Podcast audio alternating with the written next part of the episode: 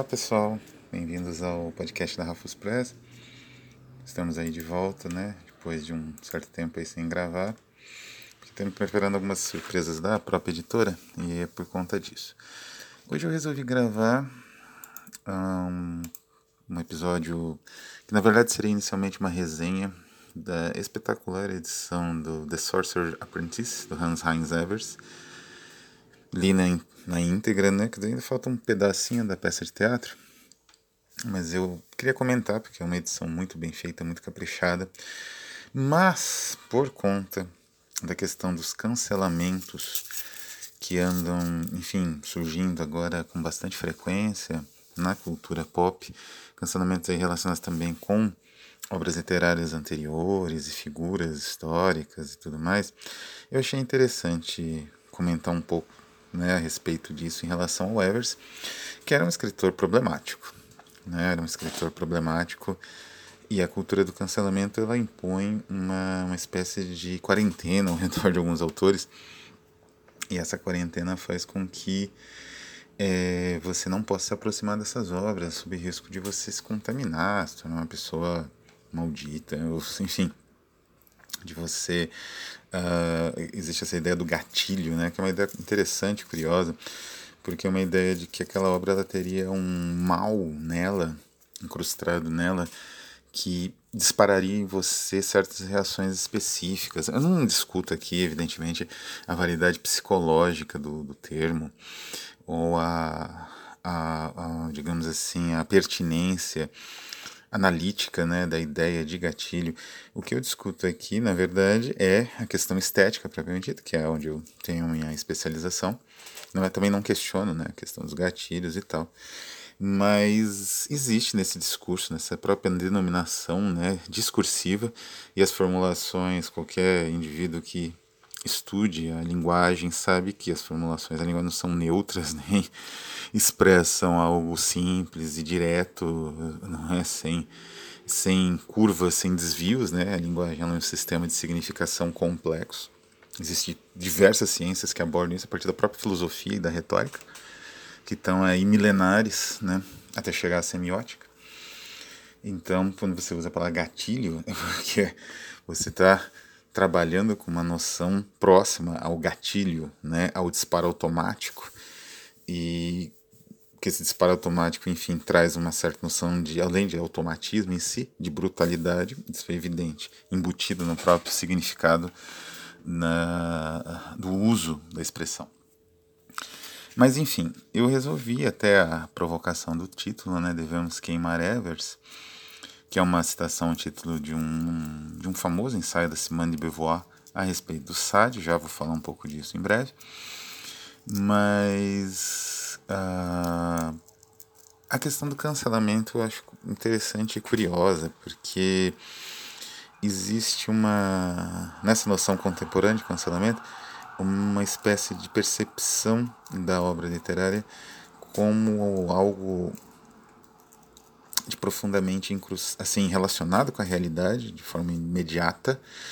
E essa realidade ser uma realidade assim que você imediatamente você precisa ou suprimir ou digamos em problematizar que é uma espécie de supressão mas é uma supressão no sentido de que você vai vai colocar uma série de anteparos digamos assim uh, epistemológicos né, para você abordar essa realidade e, e que essa realidade histórica ela é problemática em si mesma.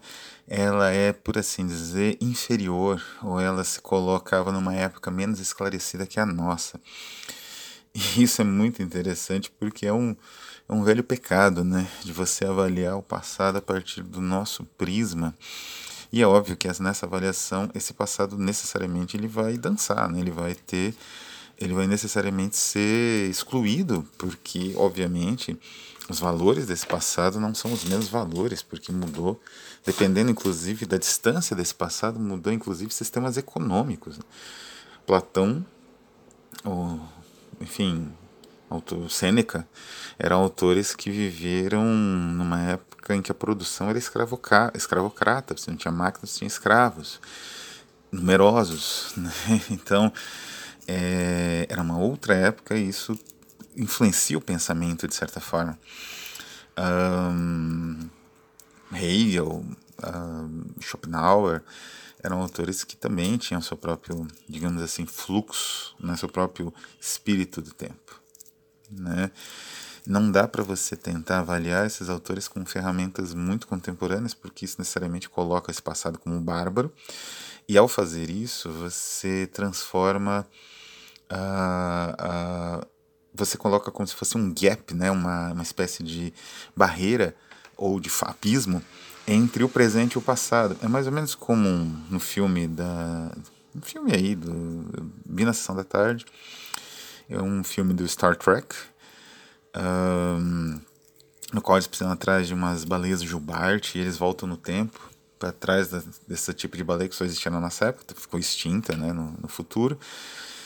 E os personagens clássicos da série Star Trek, eles entram em contato com as pessoas no século XX, porque esse filme é dos anos 90, né? Um filme que passa constantemente na da tarde, não passa mais, mas enfim, é um filme mais ou menos com essa pegada.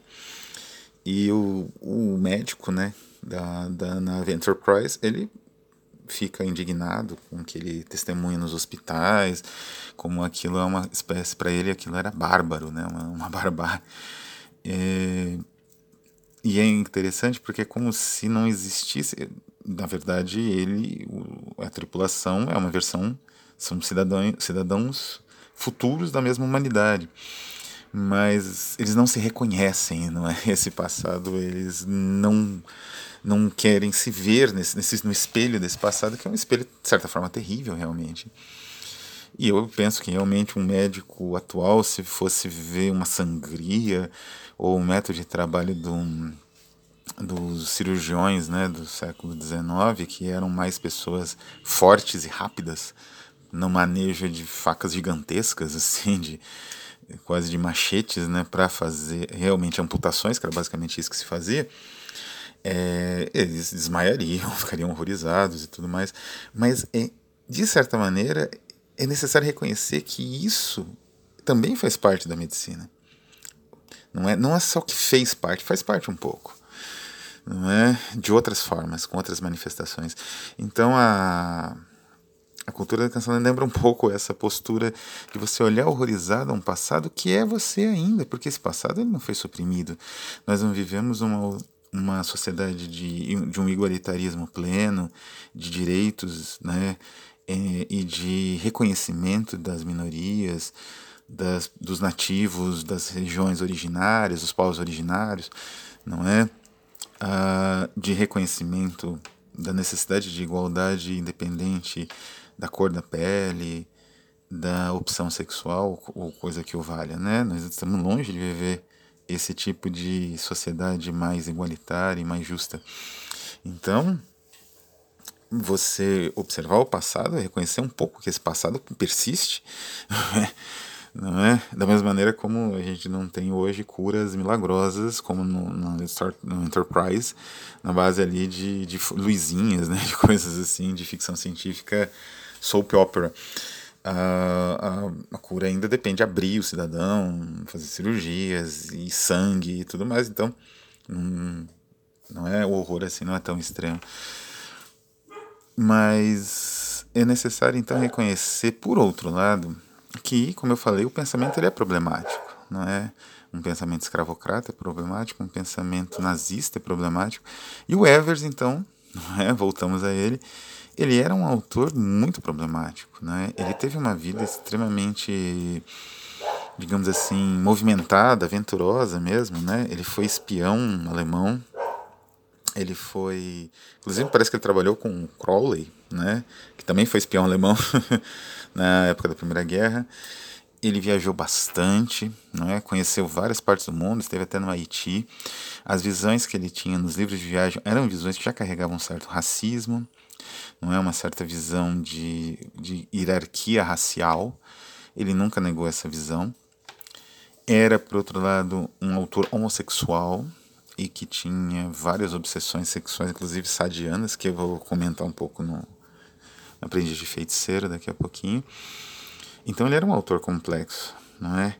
Os elementos ideológicos, essa visão um pouco que carregam um certo ar racista, não é, essa visão não é tão evidente em contos, se bem que nos próprios ensaios que acompanham o The Sorcerer Apprentice são apresentados contos em que essa visão é mais evidente, né? Essa visão racista e hierárquica. Ele não era, ele não chegava a ser exatamente antissemita, Uh, embora ele carregue estereótipos da, de judeu, da bela judia, né, que é um estereótipo comum da, da judia sedutora, né, e aparece, uh, ele vai trabalhar um aspecto de sedução muito, muito complexo no romance mais famoso dele, né, a Mandrágora, mas ele aparece um pouco já no Sorcerer's Apprentice, no capítulo final, mas, enfim, é um autor complexo. Não, gente, é, é, impossível resumir o pensamento dele a unicamente as opções ideológicas equivocadas que ele fez e que, de certa maneira, ele reconhecia como equivocadas. Né? Ele. E isso, não sei se serve como um consolo, mérito, mérito com certeza não, mas ele, o próprio Ernest Younger, né? É, e até mesmo Heidegger, que é um autor até que namorou o nazismo de maneira mais efetiva, até mais sistemática, teve cargo público, né? Nem o, o, o Ayonga também teve, ele foi militar, mas enfim, era militar de carreira. O Evers nunca teve, né? É, em um certo momento eles se tentaram se desvencilhar do nazismo, embora o núcleo ideológico para esses autores marcou demais. Eles nunca conseguiram se desvencilhar realmente. E é um, um, um processo mental que eu, particularmente, me interesso como analista. Né? É uma parte da minha pesquisa em semiótica, em trabalho discursivo, é justamente é, a maneira como esses autores lidavam com esse universo deles, que era problemático, né? como eu disse. E então o Evers, ele, por assim dizer, ele tinha então essa complexa configuração ideológica. Ele nunca seguiu, ele não foi um autor oficial, né, do regime. Ele sempre foi um autor, ele, ele talvez tenha namorado essa possibilidade, mas ele não foi aceito. Escreveu uma obra, digamos assim, de como uma vida de santos, né, cara? A vida do santo Horst Wessel. E isso talvez seja a maior mancha na carreira dele, né? Um, mas eu não sei, é, mesmo nesse contexto é difícil determinar até que ponto ele realmente aderiu, não é? Alguns autores que aderiram, como Hans Falada, recentemente lançado pela Carambai, o melhor livro dele, que é um livro que ele fez como no processo de desnazificação dele, né? que é Alone in Berlin, que é uma edição em inglês, ele se desnazificou. O Evers não chegou a passar por isso, né? Ele morreu acho que um pouco antes. Então, assim, é, eram situações muito complexas que é difícil você avaliar hoje, né? E nesse sentido, eu acho que é necessário ter em vista talvez algumas metodologias, porque o cancelamento, a anulação, o expurgo, ele é péssimo, não é? Ele é, digamos assim, transforma o analista num simpatizante, né? Então eu mesmo que analiso esse tipo de discurso e preciso dele do livro para ler, eu sou colocado como uma espécie de simpatizante estético do nazismo, sei lá, não é? Ele simplifica o pensamento e ele transforma o presente num parâmetro absoluto, sendo que não é não é? Porque esse presente, como eu falei, ele carrega as marcas do passado. Então, anular simplesmente o passado não significa anular essas marcas que são sociais. Elas não têm nada a ver com construções estéticas e, e nem mesmo com um pensamento filosófico problemático, como é o do Cioran, né? Que às vezes descamba, né? O Cioran tem uma influência, tinha uma influência muito grande da extrema direita, uma mena que era terrível, né? A guarda de ferro. E mas mesmo assim, ele trabalha o pensamento, a antimetafísica e tudo mais. Ele não trabalha, digamos assim, a política prática, né? Ele nunca trabalhou política prática, aliás, tinha até uma ojeriza disso. E então é necessário né, essa diferenciação para que, inclusive, a pesquisa seja possível e, e, seja possível perceber os meandros históricos, né, que talvez seja uma pesquisa desse nível seja útil para justamente anular o racismo futuro, combater não é, a, digamos assim, os equívocos ideológicos que muitas vezes os próprios autores foram vítimas, não é? Então, eu aconselho, o caminho que eu aconselho é re, redescobrir o famoso debate sobre expressionismo, não é? Foi relançado faz algum tempo já, numa edição bastante luxuosa, com bastante documentação pela editora da Unesp, com as participações mais famosas do Lukács, né, do Brecht, do Adorno e do Ernest Bloch. Aprovento do Curella e desse povo também que era do lado do Lukács, mas era menos relevante. O que acontece é que no debate do expressionismo ficou claro que é necessário um entendimento das vanguardas, um entendimento ético, mas também um entendimento estético e mesmo da própria linguagem, do que significa aquilo. Não é? A anulação, que era mais ou menos a, a reivindicada pelo Lukács, ela era ineficaz, porque acabava simplesmente é, é, suprimindo qualquer possibilidade mais de, de análise mais complexa do, do, daquele objeto, no caso a vanguarda ou a ideologia das vanguardas, porque você sempre tinha ali a, a muleta do pensamento marxista ortodoxo, né, que vinha com a ideia de burguesia, de, de uma estética burguesa, uma estética que não seguia os modelos que o próprio Lukács determinava, que eram modelos do século XIX, do realismo francês especialmente, né, nem mesmo soviético, nem mesmo russo, né, o realismo francês. Então, é um pensamento dogmático. E pensamentos dogmáticos são perigosos. Então, o debate sobre expressionismo, né, para as pessoas aí que defendem a cultura do cancelamento sem mais aquela, né, eu acho que precisa, essas pessoas precisam recuperar o debate sobre o expressionismo e entender que, por exemplo, no caso do expressionismo, havia de todo tipo de adesão ideológica, inclusive adesões revolucionárias, né, de pessoas assim, de autores que foram para se tornar até ministros da, da Alemanha Oriental, né? Comunista. Bom, mas no fim das contas o que nós temos então é a necessidade de valorização de um pensamento herético, não é? E de um pensamento crítico, tanto em relação aos autores, né? E quanto em relação à própria recepção da obra, né? Ler uma obra não faz necessariamente com que aquela obra se transforme, né? Ela não, não se materializa na sua frente, nem ela transforma você, ou o autor ou alguém que lê, não é? A, a Simone de Beauvoir, como eu falei, ela escreveu um artigo famoso sobre o Sade, que é Folti brûler Sade, né? Que seria devemos queimar Sade literalmente. E ela discute isso, né? Ah,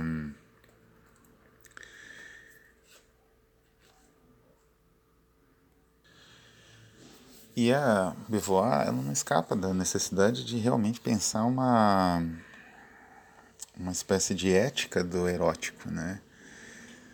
E isso tem a ver com a própria questão do Sade, dos conflitos, dessa formulação extrema dele. Mas, como eu falei, isso tem a ver, e uh, de certa maneira a Simone Beauvoir antecipa um pouco o próprio Roland Barthes, no Sade Fourier Loyola, com uma percep percepção de liberdade que o Sade propõe. Não é, não é apenas a, a, a liberdade das possibilidades imaginativas, porque aquilo é um texto, não é? Ah, essa noção do texto, é, eu já li nas questões relacionadas a cancelamento, postura de pessoas muito respeitadas, que elas ignoram um dos elementos essenciais da crítica literária, que é a que é uma espécie assim de supressão da falácia da intencionalidade, né? Como se o campo a autonomia do campo literário não fosse mais possível, né? E você tivesse que ter uma leitura ética constante dos autores, um recenseamento ético, né? Vai que você descobre que aquele autor, em um determinado momento da infância, da adolescência, foi nazista ou foi fascista. Então essa percepção policialesca que já está aí na, já deixa até a, a ideia de cancelamento purgativo num estilo que lembra o Lukács, que é um estilo também teórico, de certa forma, de modelos, né, discussão de modelos, e já parte para uma política cultural brutal, né, que é aí o que o Pasolini, que é um grande herético e um grande conhecedor da heresia, chamava de gidanovismo, né, do André Gidanov, é, você já tem uma organização da cultura policialesca, e isso eu considero perigosíssimo, né, assim não é a desculpa, a, ideia, né? Não é bem uma desculpa, mas a ideia, ou até a, ideia sincera mesmo de combate do fascismo acaba descambando num stalinismo, que é um, uma, uma organização totalitária ou tenebrosa do pensamento, não é? Então, precisamos aí tomar um certo cuidado. E aí eu indico nesse sentido justamente o, cuidado tomado pelos filósofos frankfurtianos e pelo Ernest Bloch e pelo Brecht, né? no debate sobre expressionismo, mas também a, a postura da própria Simone de Beauvoir, né? como eu falei no Devemos Queimar Sade, esse, essa introdução ela vive aparecendo na, na, nos volumes de Sade no Brasil, então deve ser fácil de encontrar e deve ser lida, né? deve ser relida para evitar esse tipo de, de percepção equivocada da realidade. Né?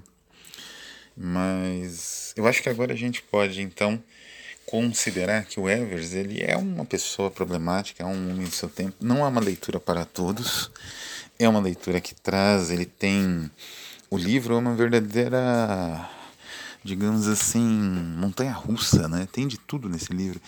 No início ele é mais reflexivo, é um, como se fosse um romance de ideias, né? Que ele vai formulando uma ideia geral sobre fanatismo e sobre sugestão e domínio dos pensamentos de uma pessoa por outrem.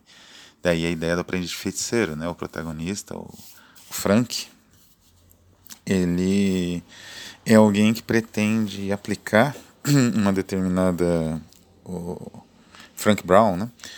Que é o grande herói dos romances do, do Evers, da trilogia, né? A Mandrágora, o Vampiro e Aprendiz de Feiticeiro. Ele pretende aplicar umas ideias de controle mental, não é? Numa cidadezinha, numa aldeiazinha italiana. Italiana não, suíça de língua italiana. E o que, que ele descobre ali? Que nessa aldeia tem um, um, grupo mais ou menos fanatizado por um imigrante que foi e voltou dos Estados Unidos, né? um trabalhador que foi e voltou dos Estados Unidos e ele se transformou numa espécie de pastor local.